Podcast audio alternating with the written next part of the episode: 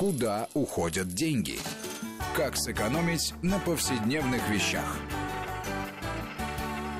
Одна моя подруга завела в холодильнике особую полочку для домашней косметики. Говорит, ей благодарна не только кожа, но и семейный бюджет. И я решила посчитать. По разным исследованиям, в среднем россиянки каждый месяц тратят на уход за собой от 12 до 30 процентов своего дохода. То есть, к примеру, в Москве это от 8 до 20 тысяч рублей. Это больше, чем спускают женщины в Германии, Франции или Англии. При этом пользоваться косметикой у нас начинают в среднем на 5 лет раньше, чем на Западе, примерно в 12. Страшно представить, сколько улетает денег за всю жизнь.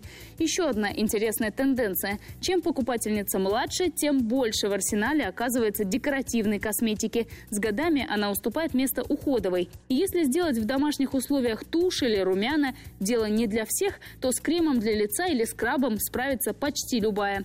Тем более, что натуральная косметика сейчас в моде. В одном из популярных сетевых магазинов органических средств за баночку в 50 граммов просят 5000 рублей. В составе эфирные масла и экстракты трав.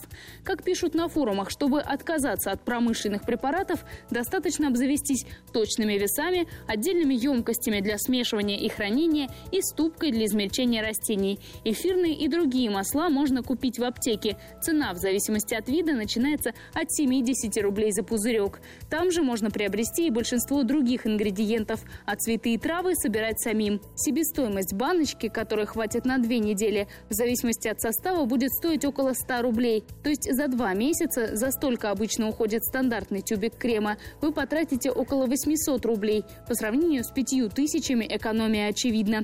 Если путь кажется слишком сложным, выход тоже есть. К примеру, выгоднее покупать упаковки большего объема, скажем, 100 мл литров вместо 50. Банка больше в два раза, а цена чаще всего в полтора.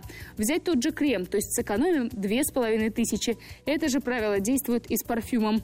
Некоторые средства можно заменить. Например, средства для снятия макияжа обычным оливковым маслом, карандаш для бровей тенями и так далее.